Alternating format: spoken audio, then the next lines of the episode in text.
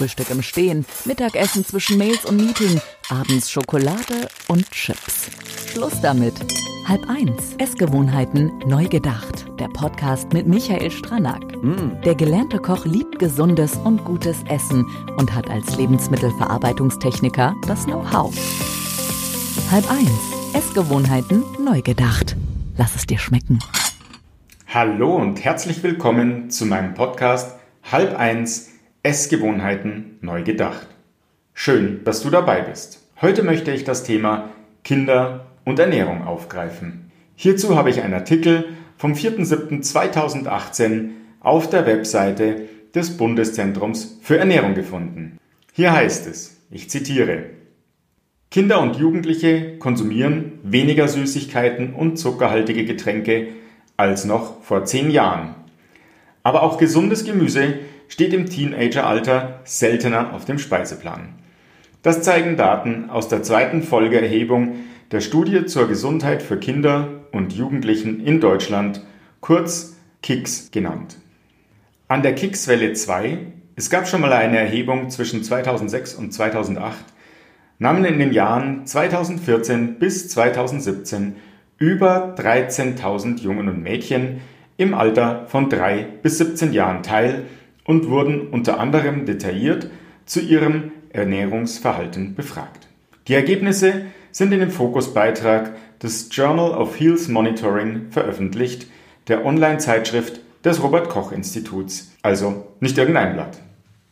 So heißt es weiter in dem Artikel, dass mehr als 15 Prozent der 3- bis 17-Jährigen in Deutschland übergewichtig sind und fast 6 Prozent adipös. Der Anteil ist in den vergangenen zehn Jahren zwar nicht weiter gestiegen, stagniert aber auf einem hohen Niveau. Die Folgen sind weitgreifend, da sich Gewichtsprobleme meist bis ins Erwachsenenalter fortsetzen. Hier sind die Essgewohnheiten ein wichtiger Faktor bei der Entstehung von Übergewicht. Im Kindes- und Jugendalter werden die Weichen für das Gesundheitsverhalten im späteren Leben gestellt. Es ist wichtig, dass sich die Eltern ihrer Vorbildfunktion bewusst sind. Wir bestimmen zum Beispiel durch unser Einkaufsverhalten und gemeinsame Mahlzeiten das Ernährungsverhalten der Kinder. Ziel ist es ja, den Kindern das Rüstzeug für ihr eigenes Leben mitzugeben. Was also können wir tun? Gemeinsamen Speiseplan für die ganze Woche bzw. die nächsten drei Tage schreiben. Frag doch mal, was dein Kind derzeit gerne isst. Du wirst erstaunt sein. Ich zum Beispiel dachte, ich weiß, was das Kind gerne mag und habe dann nicht nachgefragt, sondern einfach das vermeintlich gern gegessene Gericht gekocht. Du kannst dir bestimmt mein Gesicht vorstellen, als ich zu hören kriegte, das mag ich aber gar nicht. What? Ja, wieso soll es bei Kindern anders sein als bei uns? Bei uns ändert sich doch auch manchmal der Geschmack. Und bei Kindern geht es noch viel schneller, weil sie im Wachstum sind. Also gemeinsam Speiseplan schreiben und dann aber auch gemeinsam einkaufen gehen. Halb eins. Der Einkaufszettel. Hier empfiehlt es sich, dem Kind etwas zuzugestehen, das es selber aussuchen darf. Hier vorher den Preis festlegen, so bekommen die Kleinen schon ein Gespür für Preise. Doch zurück zum Einkauf. Am Gemüseregal auch mal eine Frucht oder ein Gemüse in die Hand nehmen und das Kind fragen, was das eigentlich ist und wo es herkommt. Auch kannst du Fragen stellen, ob das Gemüse über oder unter der Erde wächst. Hier darfst du dich auf lustige Antworten gefasst machen. Ist der Einkauf geschafft, geht es daran, den Nachwuchs in der Küche helfen zu lassen und gemeinsam zu kochen. Anfangs nur leichte Aufgaben geben, wie etwa Kartoffeln waschen oder Karotten schälen. Später aber auch Dinge wie Gemüse schneiden oder gar einen Teil des Gerichts zubereiten lassen. Du solltest mal sehen, wie den Kleinen die Brust schwillt vor Stolz, wenn sie dann fertig sind und alles geklappt hat. Hier kann ich dir eine Anekdote aus meinen Vater-Kind-Kochkursen erzählen.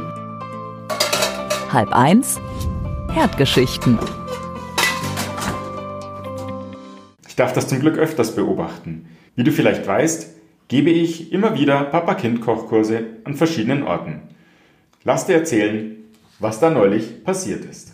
Ich bin immer etwas früher da und bereite in der Küche dann alle Zutaten auf einem Haufen vor, so dass man sich erstmal orientieren muss, was brauche ich für welches Gericht. Also die Kinder kommen und schauen, was so alles in den Kochinseln aufgebaut ist. Es sind meistens vier Kochstellen und oft hat eine Familie darin Platz, also zwischen drei und sechs Personen. Dann wird angeschaut, was liegt denn so alles rum und dann geht es auch schon los mit dem wilden drauf losgeplapper. Kochen wir das, kochen wir jenes, was machen wir damit, was ist das eigentlich? Also hier muss ich oftmals die Ruhe bewahren, um mich nicht anstecken zu lassen. Wenn sich dann alles wieder ein wenig beruhigt hat, fangen wir an. Wir gehen die Zutaten durch, legen fest, was für welches Gericht benötigt wird, denn wir kochen immer ein dreigängiges Menü und dann geht's auch schon los.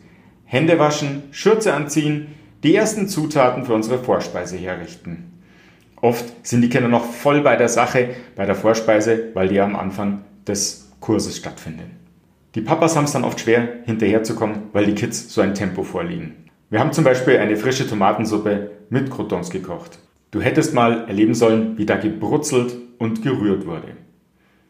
Nachdem die Suppe fertig gemixt war, haben wir uns noch um die Croutons gekümmert. Einfachheitshalber haben wir Toastbrot in Würfel geschnitten, die wir in einer Mischung aus Öl und Butter angebraten haben. Aber das war eher ein Job für die Papas, denn die Kinder hantieren nicht so gern mit spritzendem Fett. Aber das ist ja auch ganz okay. Und was ich immer noch sagen muss, es ist schön zu sehen, wie Papas mit ihren Kids kochen, denn das ist auch Quality Time, sowohl für die Kinder als auch für die Papas. Beim Hauptgang ist es dann so, dass die Kids dann sich so ein bisschen rausklinken, weil es dann ihnen zu langwierig ist, zu lang bei der Sache bleiben. Oft ist der Hauptgang auch ein bisschen komplizierter als die Vorspeise, aber das macht nichts, dann werden halt einfach die Papas stärker eingebunden. Aber beim Dessert da sind dann die Kleinen wieder voll am Start. Wenn es ums Naschen geht, um die süßen Sachen, dann möchten sie gerne wissen. Dann wird in Schüsseln zusammengerührt, was das Zeug hält und natürlich auch fleißig mit den Fingern genascht, weil es schmeckt ja alles recht süß und es macht einfach Spaß, den Kindern zuzuschauen, wie sie aus der Schüssel einfach rausschlecken.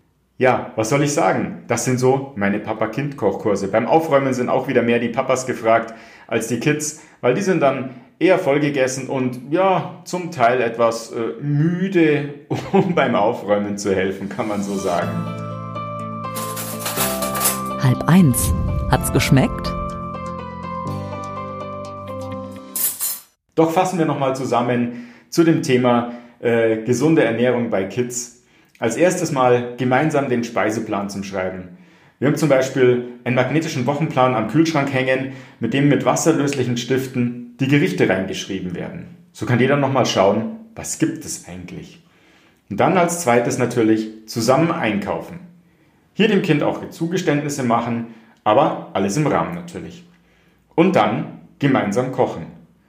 Und ganz wichtig, die gemeinsame Mahlzeit. Es hört sich im Teenageralter eh früh genug auf, dass sich die Teens ausklinken, weil sie sagen, nee, das mag ich nicht, ich esse bei Freunden, ich habe schon gegessen. Oft wird dann in den Schulpausen Blödsinn gekauft. Deswegen schauen, dass es so lang wie möglich daheim gemeinsame Mahlzeiten gibt. So, meine Lieben, das war's schon wieder für diese Episode.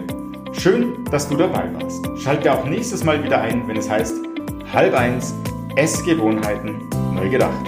Dein Michael.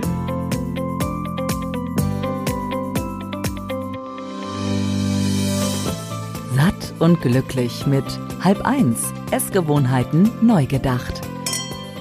Und Michael Stranack hat da mal was vorbereitet.